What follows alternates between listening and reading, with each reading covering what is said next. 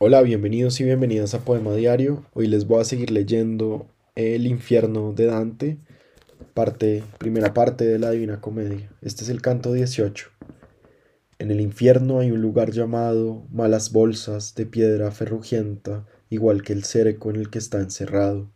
En medio de esta zona violenta ábrese un pozo dilatado y hondo del que el debido tiempo daré cuenta.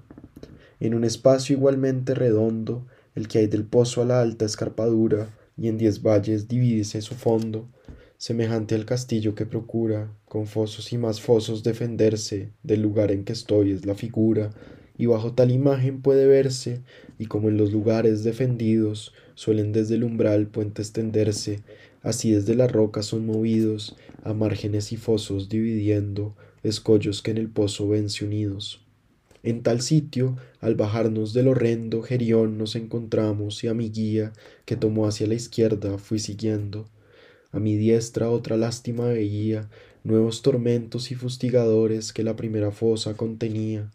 Llenaban la desnudos pecadores, que de en medio hacia acá venían de frente, y hacia allá a nuestro andar más con mayores pasos, igual que en Roma va la gente, cuando es el jubileo, caminando en dos sentidos al cruzar el puente, pues la que va a San Pedro va mirando al castillo y mirar al monte toca a la que al otro lado va pasando.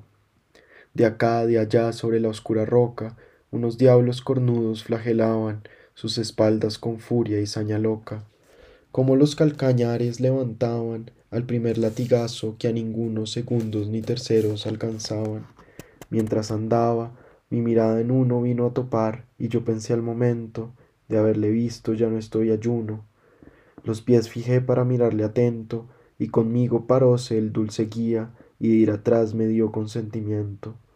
Celarse el azotado pretendía, bajando el rostro más se vio frustrado, pues le dije, aunque mires a fe mía, al suelo si tu rostro no es prestado, Benedico eres tú, cachanemigo, mas que te trajo a caldo tan salado. Y él, de muy mala gana te lo digo, mas me induce tu lengua sonorosa, que un recuerdo del mundo trae consigo. Aquel sido que aguizó la hermosa, a ser el gusto del marqués llevó, cuenten cuál gusto en la noticia odiosa. De Bolonia aquí solo no estoy yo, que de su gente está el lugar tan lleno, que nadie a tantas lenguas escuchó decir sipa entre el sábena y el reno. Y si una prueba de ello estás buscando, acuérdate de nuestro avaro seno, un diablo le azotó cuando iba hablando, y le dijo, Rufián, sigue tu vía, que aquí no hay nadie en hembras negociando. Enseguida volví a la escolta mía, y poco más allá un escollo vimos, que de la escarpadura procedía. En él con ligereza nos subimos, y yendo a la derecha lentamente, del eterno girar nos despedimos. Llegados donde un vano forma el puente, bajo el cual va la turba fustigada, dijo el poeta, escúchame y detente, Hazte ver de esta gente desgraciada, a la que antes no viste las facciones, porque la espalda nos tenían dada. Desde el puente miré a los pelotones, que veía llegar del otro lado, bajo el látigo cruel de sus sayones, y el maestro, sin haberle preguntado, ve aquel grande que avanza, me decía, al que llanto el dolor no ha provocado, que real aspecto tiene todavía. Es Jasón que a la cólquida robó, con astucia el vellón y valentía, a la isla de Lemnos arribó, después que a menos de hembras despiadadas a todos sus varones muertos vio, con artificio y frases adornadas, a Ipsipila engañó, joven doncella, que antes a las demás dejó burladas. Grávida y sola allí dejó a la bella, y a este suplicio trájole su maña, que la venganza de Medea sella.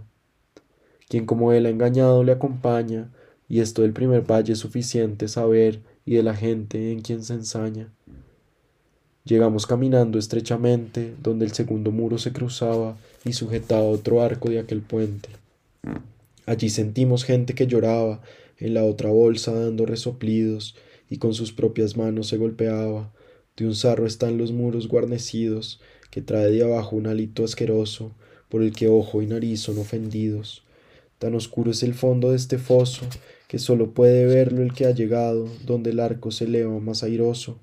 Allí fuimos, y luego contemplado gente hundida en estiércol, se diría, en letrinas humanas cosechado. mientras mi vista el fondo recorría, vi a uno con tanta mierda en la cabeza que ni laico ni fraile parecía.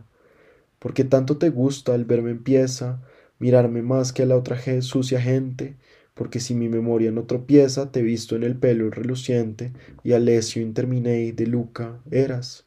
Por eso te miré más fijamente. Y él, dando en su testuz puñadas fieras, aquí me hundió mi lengua malhadada, nunca harta de palabras lisonjeras. Después, haz que penetre tu mirada avante, dijo el guía, y tenla atenta hasta que por tus ojos sea alcanzada, y la desgreñada meretriz mugrienta, que rascándose está con las merdosas uñas, y se algaza, agáchase o se sienta. Esa es la puta Thaisa quien, hermosas prendas hallas en mí, dijo su amante, y respondió, más bien maravillosas, mas basta ya, y sigamos adelante.